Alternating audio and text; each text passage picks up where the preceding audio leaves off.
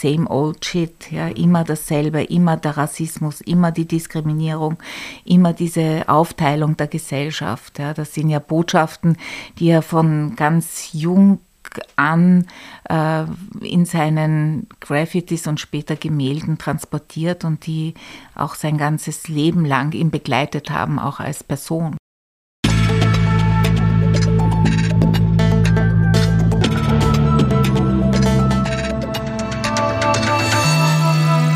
Ausgesprochen Kunst.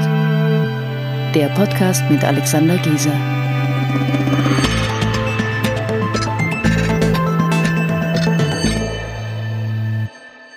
Herzlich willkommen zu einer neuen Folge von Ausgesprochen Kunst.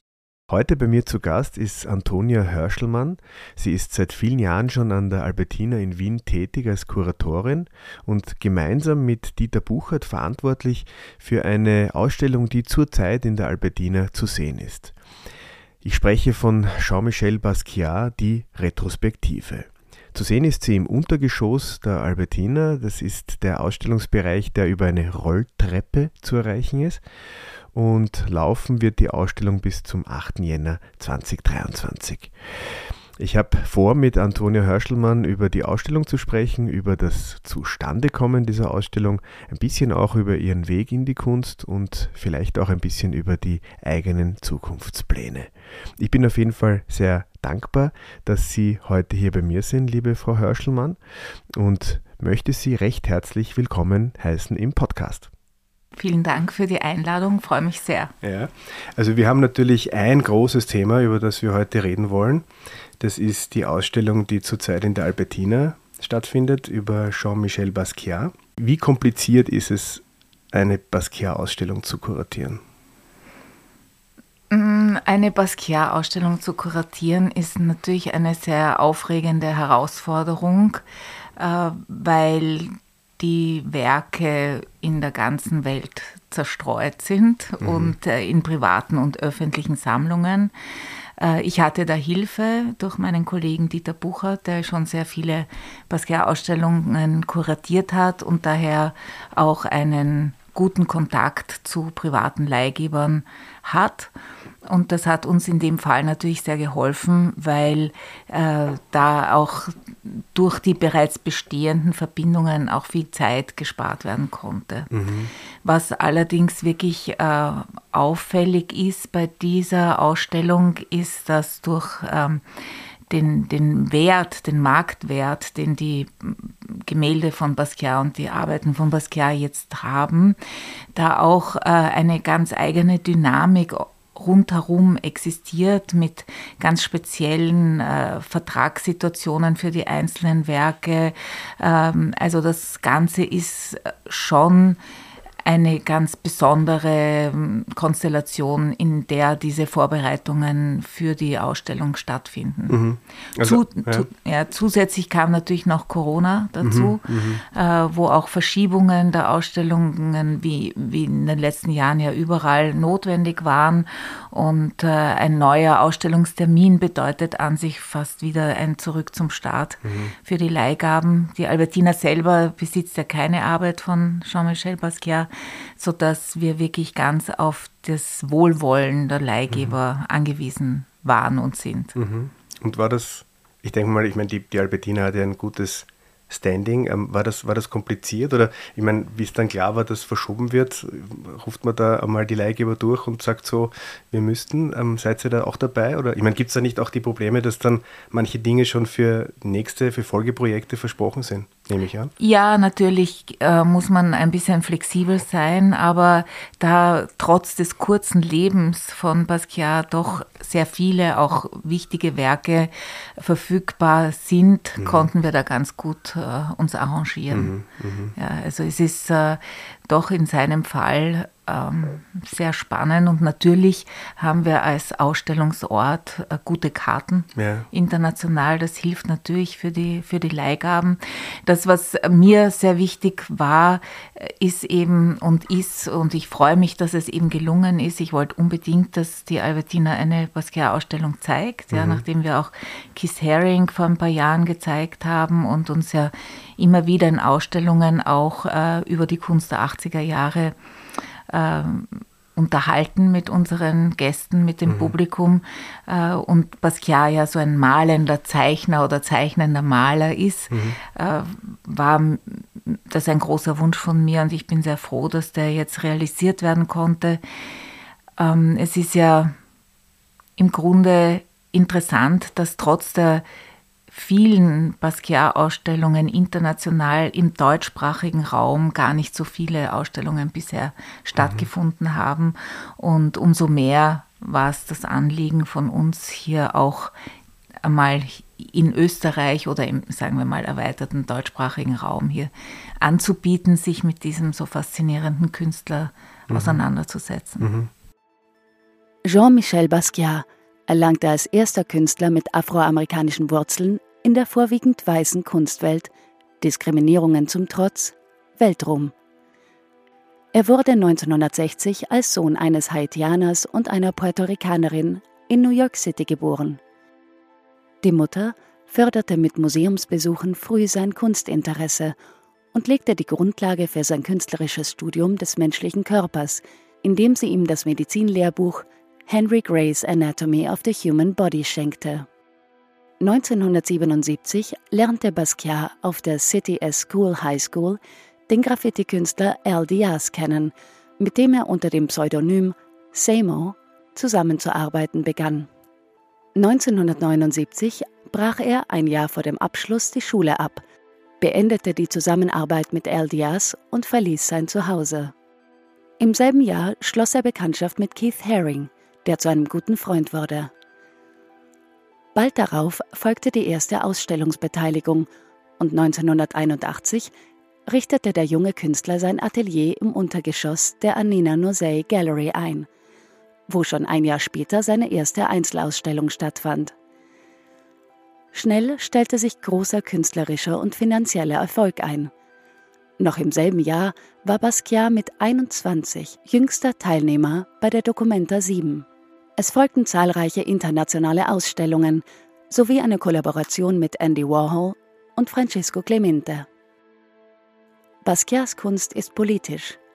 Seine expressiven, collageartigen Bilder in schwarz und kräftigen Farben prangen Rassismus und soziale Ungerechtigkeit an. Dabei bezog Basquiat seine Inspiration aus vielfältigen Quellen wie Street Art, Cartoons, Werbung aber auch Musik und afrikanischer Kulturgeschichte. Auch Schrift und Textelemente ziehen sich durch sein Werk.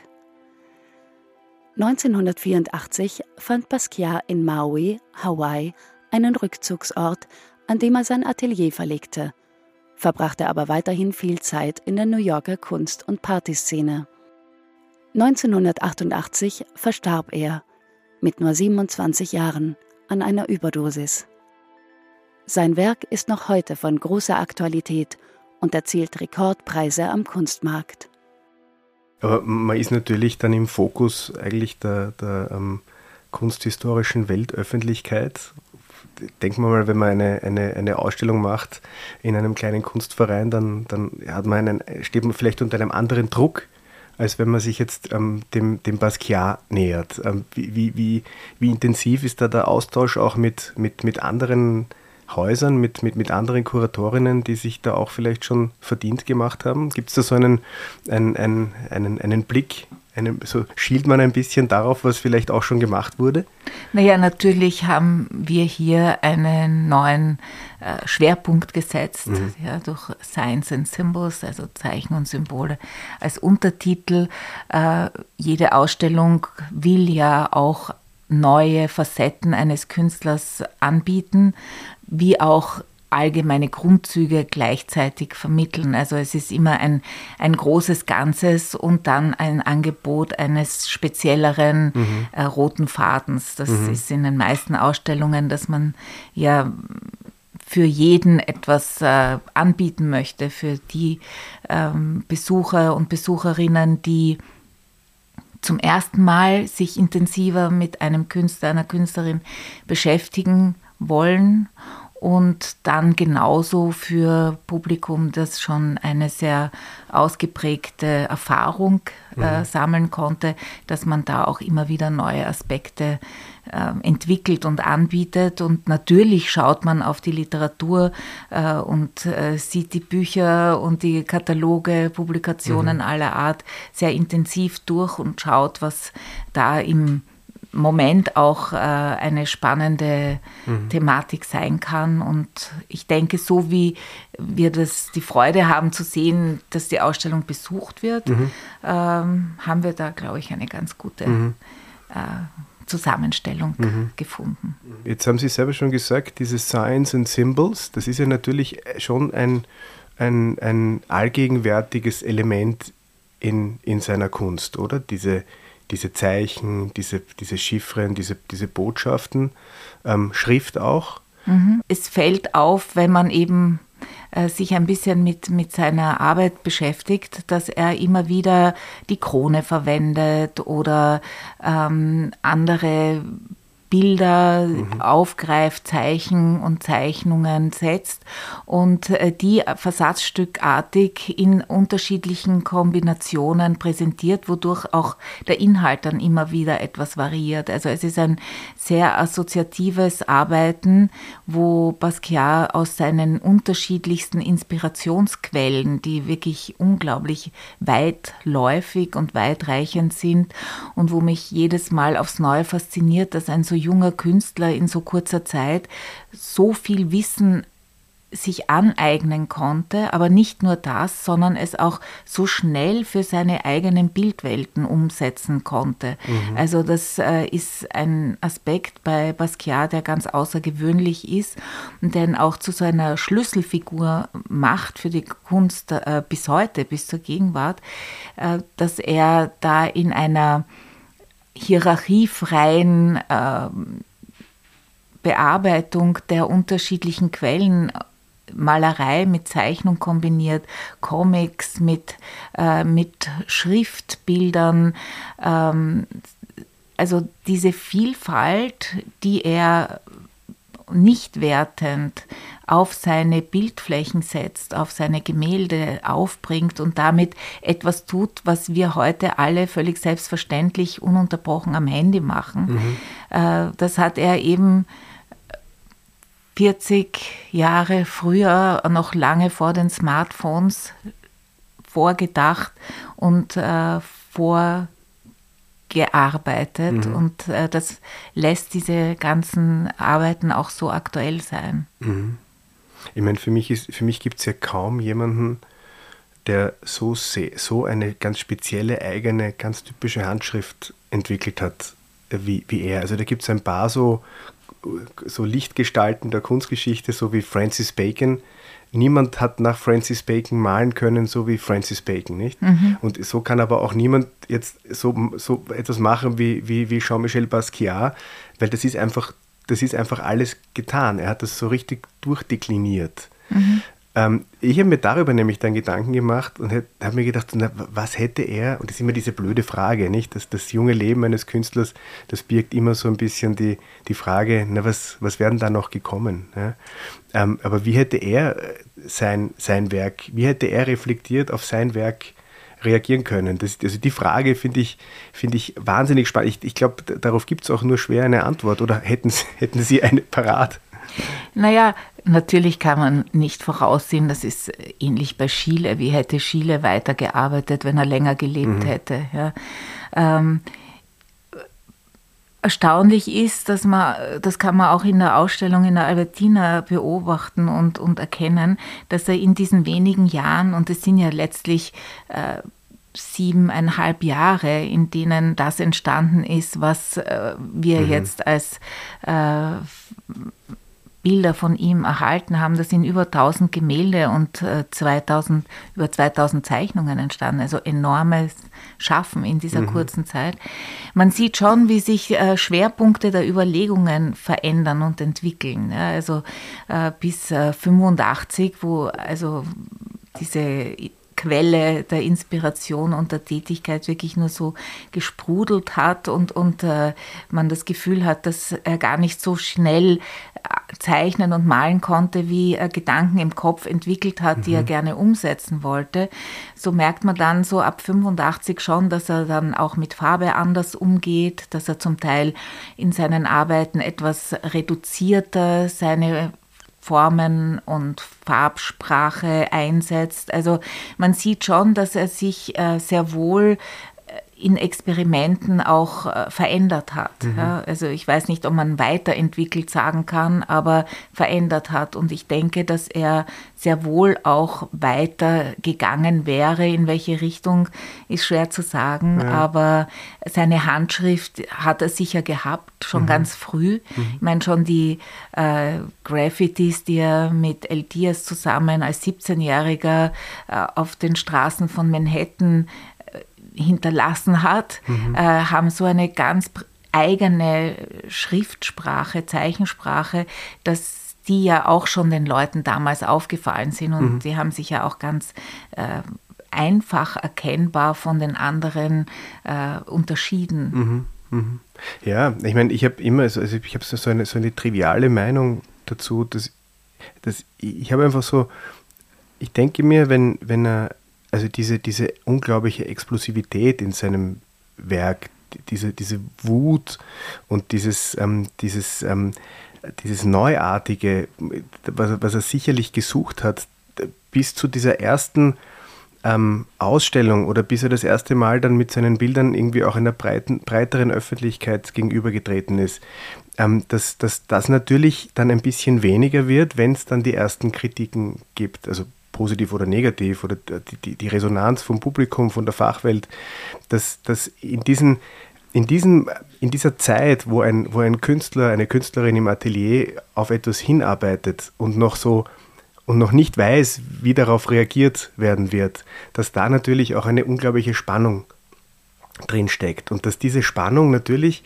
dann ein bisschen nachlässt, ähm, wenn man schon, wenn man schon ein bisschen ähm, ein Feedback bekommen hat, wo vielleicht der eine oder der andere Sammler schon gesagt hat, ja, in die Richtung könnte es gehen, aber ich meine, man ist ja nicht, man ist ja nicht frei von diesen, von diesen äußeren Einflüssen.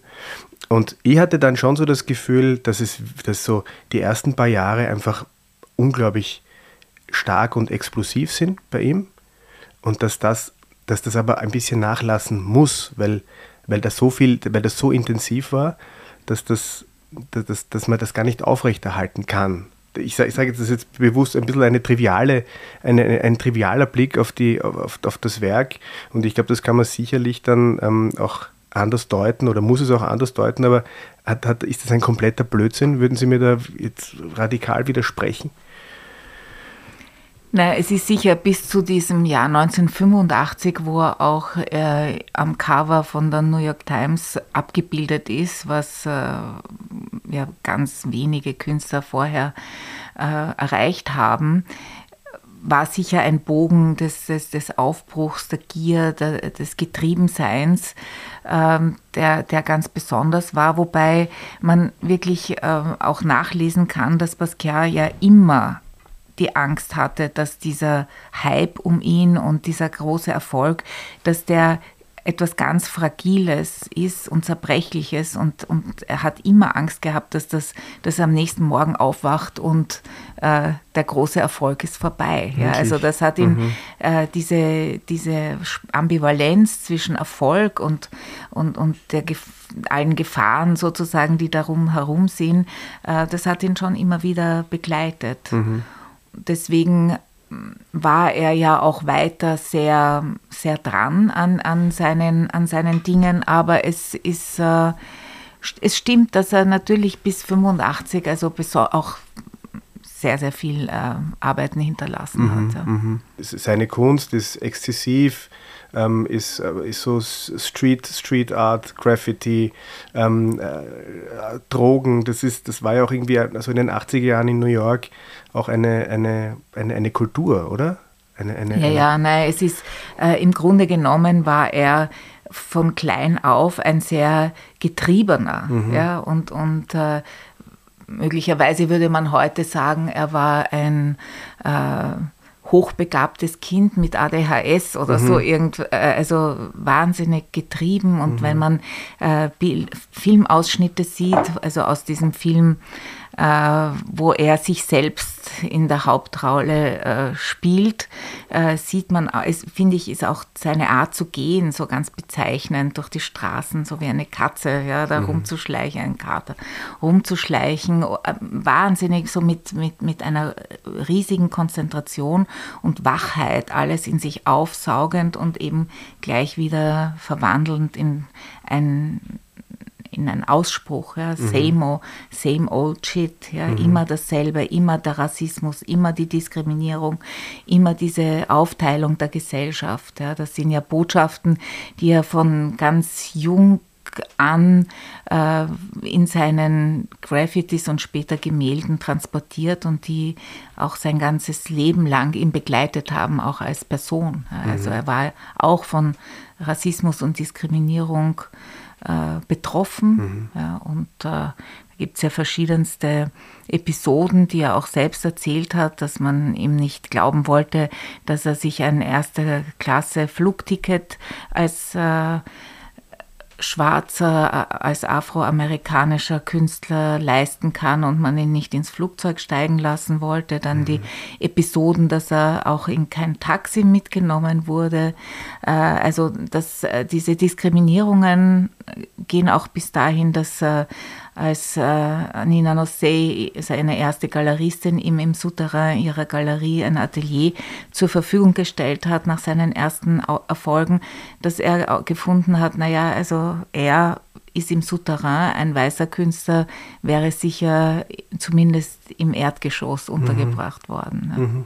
Also auch wie er dann schon Erfolg hatte als Künstler, hat er, das, hat er diese Erfahrungen ja, das hat ihn, nie, hat ihn nie losgelassen. Mhm. Es war wirklich, also als Kleiner eben hat er sich gefragt, warum nur Sportler und Musiker seine Black Heroes äh, sein mhm. können, also wirklich gesellschaftlich erfolgreich äh, sein können, warum es keinen bildenden Künstler gibt. Mhm. Er hat äh, er hat gesagt auf die Frage, äh, was er machen würde, wenn er nicht malen würde, hat er gesagt, wahrscheinlich würde er Filme machen, wo äh, schwarze Schauspieler oder Menschen, die da mitspielen, einfach als Menschen gezeigt werden, nicht als mhm. Drogensüchtige, nicht als Verbrecher, sondern als äh, einfach Menschen, mhm. wie jeder ein Mensch mhm. ist. Mhm.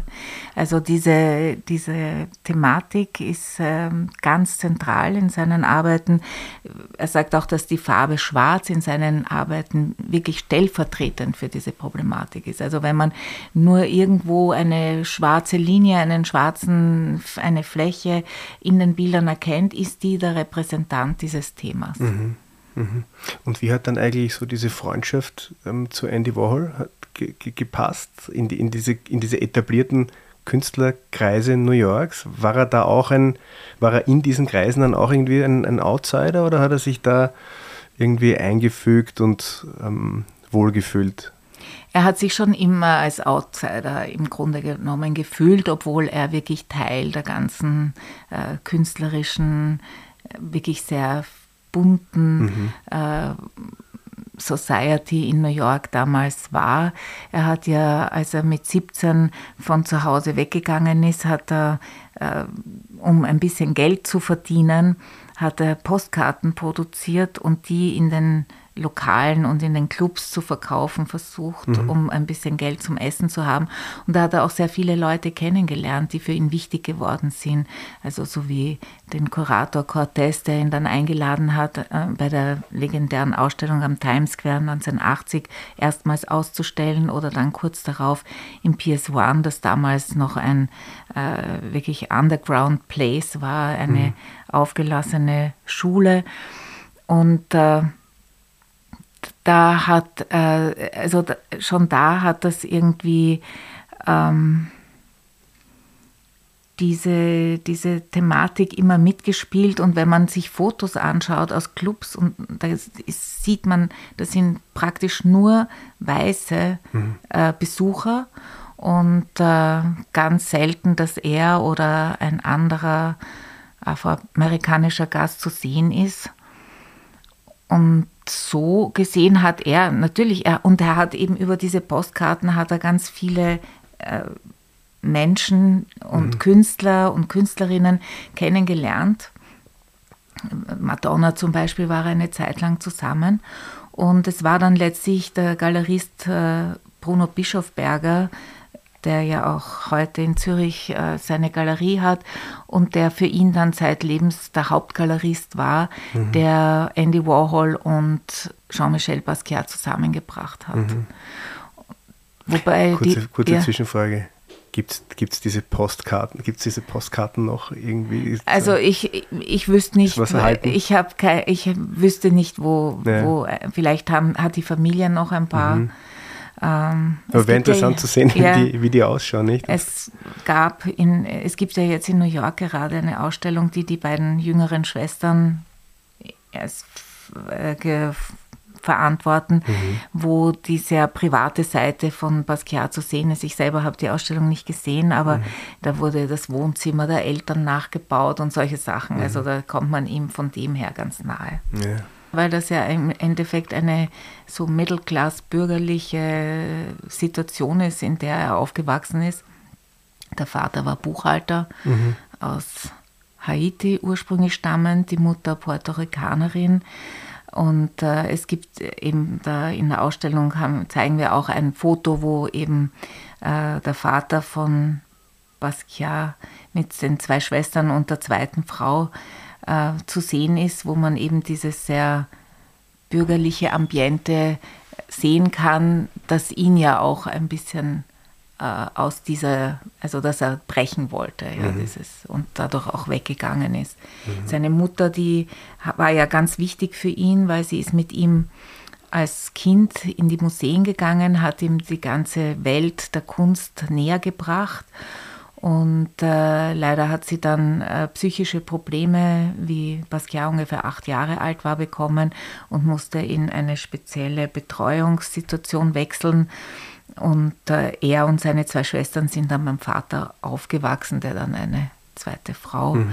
äh, ja, gefunden, gefunden hat. hat ja. Und äh, die, die Mutter war für ihn sehr wichtig. Sie hat zum mhm. Beispiel, also abgesehen von den Museen, die, die ihn fasziniert haben und die Kunst- und Kulturgeschichte äh, ihm eröffnet haben, hat sie ihm auch, als er acht Jahre war und einen Unfall hatte auf der Straße, ähm, und er eine Zeit lang im Spital bleiben musste, man musste ihm auch die Milz entfernen, mhm. damit er versteht, was in seinem Körper passiert, hat sie ihm Grey's Anatomy, das ist sozusagen der medizinische Atlas, mhm. geschenkt. Und der hat ihn wahnsinnig fasziniert, also auch weil er diese Innen und Außen äh, da auf eine ganz äh, eigene Art äh, mhm. kennengelernt hat. Und dieses Buch hat ihn im Grunde sein ganzes Leben begleitet. Und mhm. es gibt auch in seinen Werken ganz viele Bezüge, Zeichnungen von Eingeweiden, vom Gehirn, äh, von Knochen, die er immer wieder zitiert und die natürlich auch diese Beziehung zwischen Innen und Außen, also auch Psyche und äh, wahrnehmbare Welt, die ihn eben auch sehr interessiert hat, das, äh, die Psychologie, auch sozusagen repräsentieren. Mhm. Und er hat mit 19 eine Noise Band gegründet und hat der auch den Namen Grey gegeben, mhm. also auch in Bezug zu diesem Buch, mhm. das für ihn sehr wichtig war und das offensichtlich fast immer offen auf dem Boden im Atelier war und ihn inspiriert hat, so wie man berichtet, dass er im Grunde immer gezeichnet hat. Also mhm. alle, die ihn besucht haben, haben ihn meist am Boden sitzend, umgeben von den Büchern, die ihn gerade interessiert haben, vorgefunden und er saß da inmitten seiner Zeichnungen und hat, während er sich unterhalten hat, auch immer weiter gezeichnet mhm. und gezeichnet. Also wirklich mhm. war ganz, ganz wichtig für ihn, sich so mhm. ununterbrochen auszudrücken. Hat er eigentlich eine klassische ähm, Ausbildung dann genossen? Nein, er ist Autodidakt. Kompletter also, Autodidakt. Kompletter Autodidakt. Er hat, er hat zwar über die, äh, die Schule, die er da besucht hat, El Diaz und, und Keith Haring, schon sehr früh, also mit 17 kennengelernt und war mit Keith Haring sein Leben lang auch befreundet. Mhm.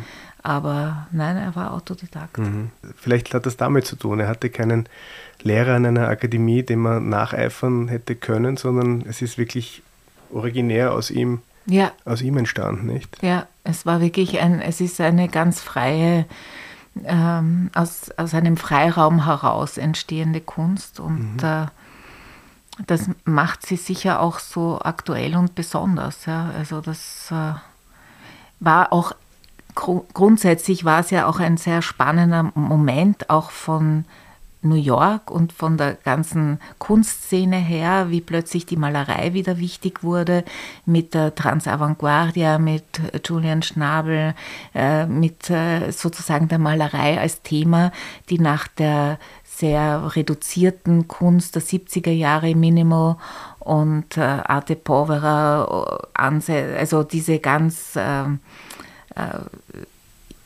ja, Landart, diese wirklich sehr reduzierten Kunstströmungen der 70er Jahre, wie plötzlich Malerei wieder äh, Bedeutung bekommt und äh, wie die äh, Situation in New York politisch, nachdem New York in den 70er Jahren ja praktisch bankrott war mhm. und äh, die Stadt also vor Armut nur äh, in, an jeder Ecke geschrien hat, wo viele Industrien gesperrt haben, Leute abgewandert sind, ganze Gegenden verwahrlost sind, also sowohl die Architektur, die ganze Stadt in ihren Funktionen nicht mehr ähm, gehandelt werden konnte, ist dann mit Ed Koch ähm, als neuem Bürgermeister Ende der 70er Jahre eine Person aufgetaucht und da gewesen, die die Stadt ganz umgedreht hat. Also mhm. plötzlich äh, gab es wieder Geld, plötzlich gab es Leute, die Geld hatten und äh, ja, und es gab auch Kunst, die man kaufen konnte und kaufen wollte. Und in der Situation ist im Grunde genommen auch der Kunstmarkt entstanden, mhm. so wie wir ihn heute kennen. Den gab es vorher nicht. Und äh, das war natürlich auch eine besondere Situation für die Künstler, die damals äh, da dabei waren, bekannt zu werden und berühmt zu werden, so mhm. wie Basquiat. Mhm. Ne, ich glaube, da, da, das war ja auch ein, eine Entscheidung, wieder, wieder konkreter zu werden, sich nicht hinter einer Abstraktion ähm, zu verstecken zu können, sondern e, exakt Probleme anzusprechen, nicht? Und es gibt ja auch in der Ausstellung in der Albertina jetzt dieses, dieses eine Bild mit dem, mit dem weißen Polizisten, der, mhm. der uns da so wirklich mächtig und, und, und fast bildfüllend entgegentritt. Und das ist natürlich schon ähm, äh, sicherlich ja auch entstanden als, als Protest. Also man kann in der Ausstellung wirklich sehr gut nachvollziehen und, und erkennen, wie politisch und wie auch tages-, also aktuell politisch mhm. äh, die Arbeiten von Basquiat äh, sind. Eben der angesprochene Polizist ist ja das Symbol für diese Übermacht der, von, von äh, weißer Ordnung und, und, und, bis heute, oder? Das ja, ist ja der Wahnsinn. Ja, eigentlich. das ist das Schlimme, dass sich leider ja. äh, trotz aller Bemühungen und, und auch Sichtbarmachungen äh, viel zu wenig geändert hat mhm. seit damals. Und da hat natürlich auch Ed Koch mitgespielt, weil er beispielsweise der Polizei unglaublichen Freiraum gegeben hat, gerade gegen Graffiti-Künstler mhm. vorzugehen, die er überhaupt nicht haben wollte. Mhm. Und da gibt es ja auch diese tragische Geschichte vom äh, afroamerikanischen Graffiti-Künstler Michael Stewart, der von einem Polizisten so misshandelt wurde, dass er an den Folgen gestorben ist. Mhm. Und das hat Basquiat damals in eine tiefe Krise gestürzt, weil er, ihm war völlig klar, dass er genauso derjenige gewesen sein hätte können. Und Keith Haring hat in dem Zusammenhang gesagt, das wäre ihm nie passiert, weil er ein weißer Künstler ist. Selbst wenn er mhm. Graffitis macht, in, äh, gestaltet in der mhm. U-Bahn, wäre man ihm nie so brutal entgegengetreten, wie das mhm. im Fall von Michael Stewart war. Und es gibt auch einige Arbeiten in der Ausstellung, die auf dieses Ereignis Bezug mhm. nehmen. Nein, das ist ja unglaublich, weil heute würde man wahrscheinlich Leute wie den Keith Haring oder den Jean-Michel Basquiat oder auch Michael Stewart anfeuern, wenn ja. sie in der Stadt was malen. Und früher ist ja der, ist ja der Keith Haring, da gibt es ja auch so Videos, wo er aus den U-Bahn-Stationen verscheucht wurde, gerade mittendrin, wo er so ein Mäxchen malt und man denkt sich, was für Idioten, oder? Ja, aber interessanterweise, die einiges von ihm haben Leute doch abgenommen und mhm. mitgenommen. Mhm. Äh, wohingegen bei Basquiat ist, also sehr, es gibt Fotos von seinen Graffitis, äh, mit El Diaz zusammen, aber sonst ist eben, sind wenig erste Spuren mhm. erhalten. Ich meine auf jeden Fall eine, eine unglaubliche Künstlerpersönlichkeit und weil wir haben ja eingangs darüber gesprochen, dass man sich halt, wenn man so eine Ausstellung macht, irgendetwas sucht, wo man noch einhaken kann, weil man möchte ja irgendwie noch einen, also man möchte dann einen Beitrag, etwas Neues auch bringen. Ähm, wie, wie viele wie viele weiße Flecken gibt es jetzt noch im Werk von Basquiat? werden ja. die immer kleiner, nehme ich, ich, an. Ja, ja und nein, denn es ändert sich ja auch immer das Interesse an der Kunst, mhm. an der jeweiligen. Aufgrund äh, dessen, dass sich uns die Interessen der Gesellschaft immer wieder wandeln mhm. und verändern, äh, gibt es immer wieder neue Fragestellungen an Kunst. Das geht bis Tizian, mhm. würde ich sagen. Mhm. Und äh, zurück oder noch, noch äh, weiter auch äh, natürlich ist das immer wieder aus meiner Sicht so ein Kriterium für, für wirklich wichtige und spannende Kunst, dass man ihr auf mehrfacher, also von mehrfacher Seite begegnen kann. Mhm. Es ist so vieles in den Arbeiten von Basquiat drinnen, so viele Themen, gesellschaftspolitisch, äh, Konsum, Kritik am Konsumkapitalismus, biografisches, eben dann auch die ganzen Anregungen aus der Literatur und aus ähm, Zeichen- und Symbolbüchern, mit denen er auch gearbeitet hat. Also der Musik, die spielt ja auch bei ihm eine ganz wichtige Rolle. Mhm. Also man kann ihn ja wirklich als Crossover-Künstler bezeichnen.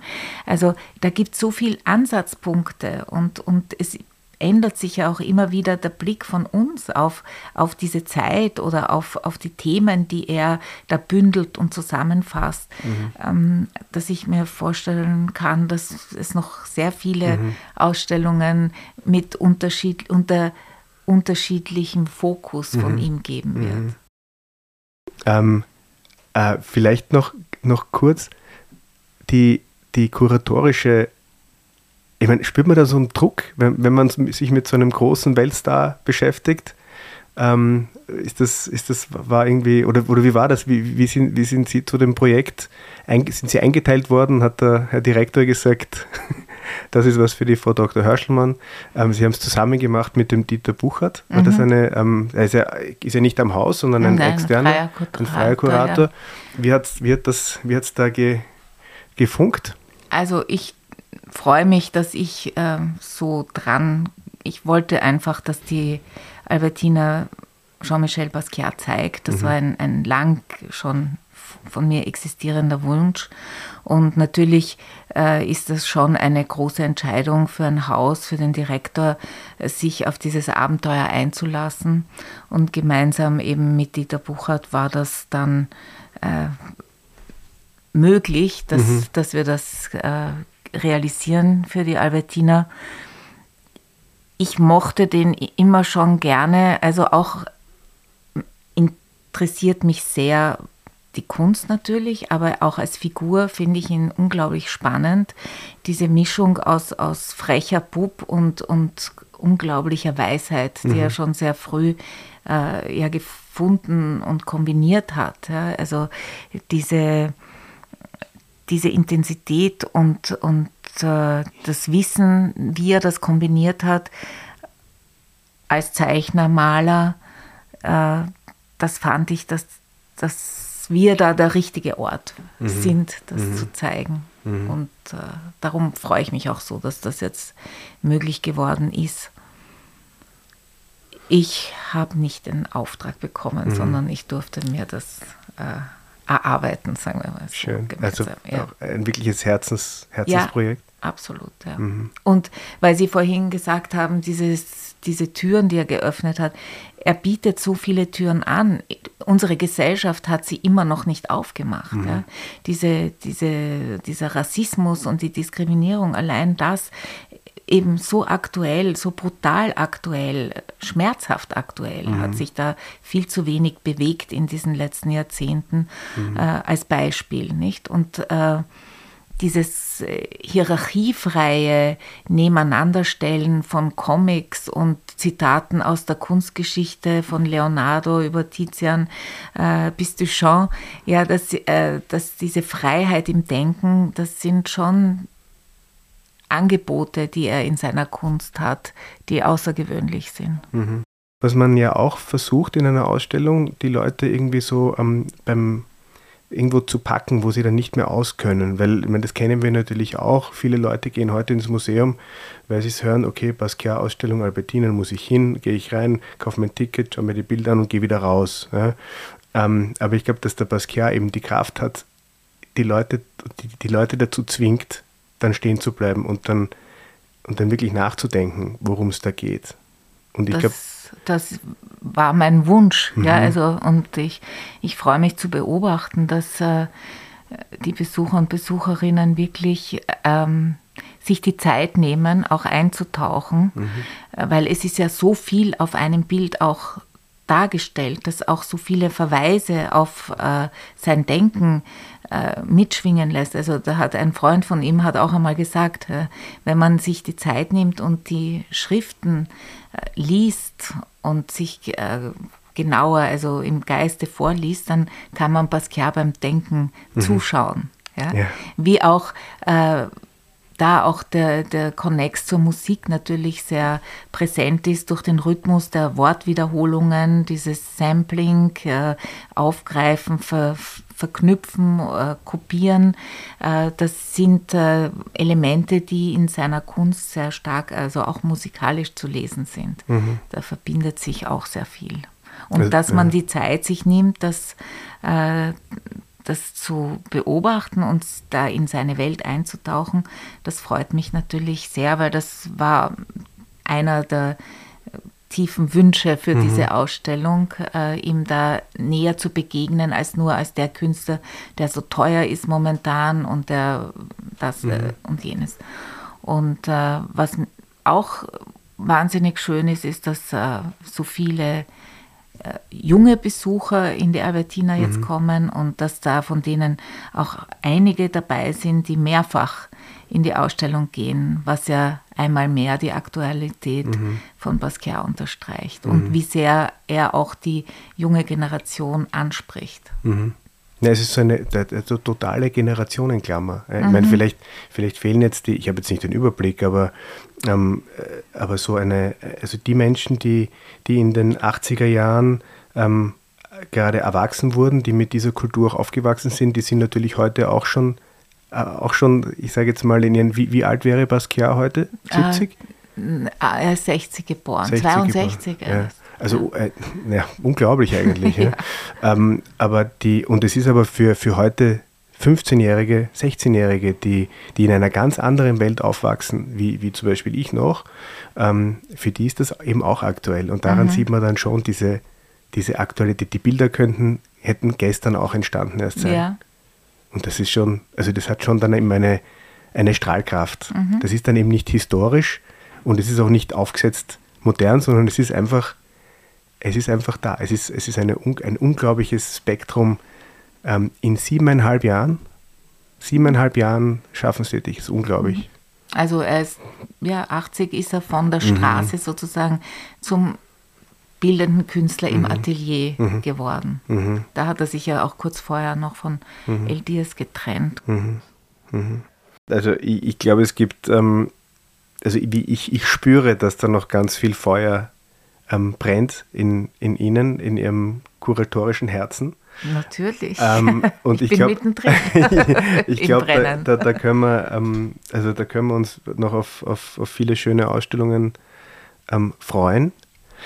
Ähm, das Haus, also ein, ein, ein, ein, großes Museum wie die Albertina, ähm, das, das, das, lebt natürlich von diesen, auch von diesen großen Namen. Ich glaube, dass sich die Albertina dass sie schon auch Gebrauch davon macht, so Kraft der Instanz auch äh, Dingen zu, zu einer Öffentlichkeit zu verhelfen, die, die, die, die sonst schwer hätten.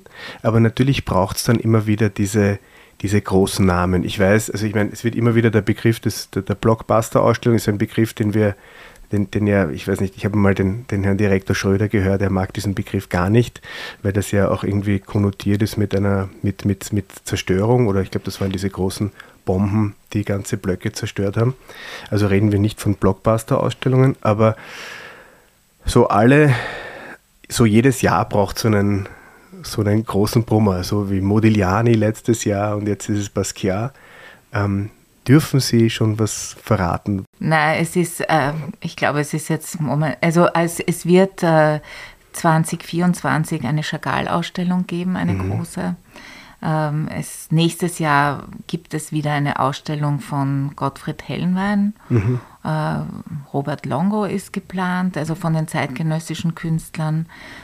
Ähm, das sind aber nicht unbedingt jetzt die Projekte, die auf meinem Schreibtisch liegen. Louis, Louis Bourgeois würde ich wahnsinnig. Ja. Okay. Ja. Ja, vielleicht brauchen die eine Gastkuratorin. ja, wer weiß. äh, Pantarei, ja. wieder alles fließt, ja. immer wieder. Ja. Na, aber es ist äh, diese, ich glaube, dass das auch ähm, etwas ist, was wir in den letzten, seit der Wiedereröffnung, also seit 20 Jahren, ähm, was da wirklich gut gelungen ist, äh, diese Mischung aus Positionen, die eben sehr bekannt sind, die das mhm. Publikum anziehen, äh, wo man hingeht, weil interessanterweise geht ja das große Publikum, das wir natürlich auch ansprechen wollen, mhm. aber auch müssen, ähm, geht einfacher zu Ausstellungen von Namen, die ihnen schon etwas sagen, die Sie schon mal gehört haben, die bekannter sind, als in eine Ausstellung zu gehen, wo man den Namen noch nicht gehört hat. Mhm. Ja, also diese, diese Neugierde, die einen treiben könnte, ja auch äh, zu sagen, aha, die zeigen, äh, diese oder jene Position habe ich noch nie gehört, da mhm. muss ich hin, mhm. wird sicher nie so viele Besucher bringen wie eine Modigliani-Ausstellung mhm. oder eine Basquiat-Ausstellung mhm. oder eine Maria Lasnik-Ausstellung. Mhm. Aber das ist ja die Kraft der Albertino oder der großen genau. Häuser, weil da kann man unten eine Basquiat und dann kann man in den, an den Nebenschauplätzen ja. sowas einfließen lassen, weil da denken sich dann viele, na jetzt, wo ich schon da bin, dann schaue ich mir dann den Tony Craig auch an. Tony Craig ja auch gerade, ähm, genau. obwohl kann man sagen, Tony Craig ist jetzt auch kein, kein Leichtgewicht. Nein, aber, aber, da freuen wir uns auch sehr, dass mhm. diese Ausstellung äh, jetzt stattfinden konnte mhm. und kann. Mhm. Und äh, war auch schon ein langer Wunsch. Ich meine, Tony Craig äh, zeichnet täglich mhm. äh, und hat diese wunderbaren Skulpturen, die äh, so mit, mit allen Ebenen von Body and Soul, wie der mhm. Untertitel der Ausstellung ja heißt, äh, spielt, der sowohl das Dreidimensionale und das unter der Oberfläche liegende äh, fokussiert, aber auch mit dieser Atmosphäre äh, die Materialien, Farben und Oberflächen, Lichtreflexionen bedeuten, mhm. spielt.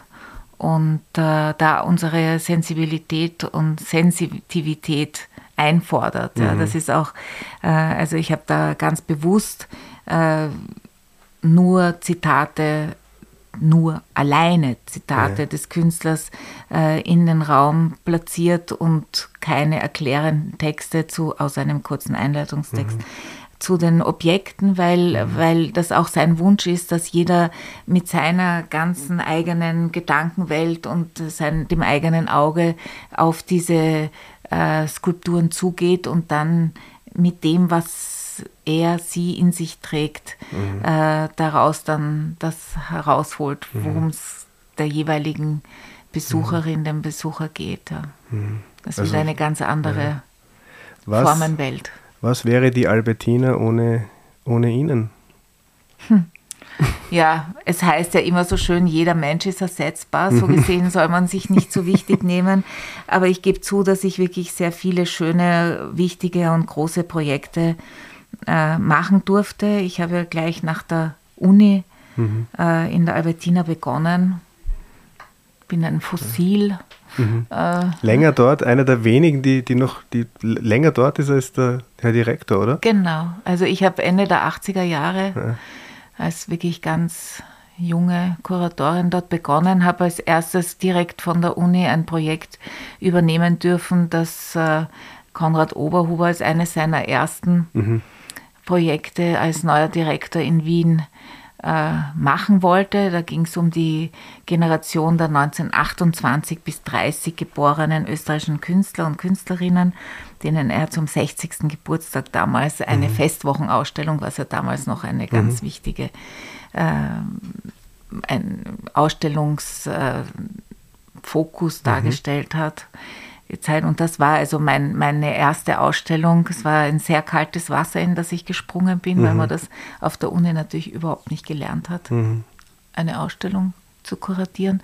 Und das war der Anfang. Und ich habe äh, eben diese unglaublich spannende Zeit mit erleben, mit gestalten dürfen äh, von, von der Albertina, wie sie eben war.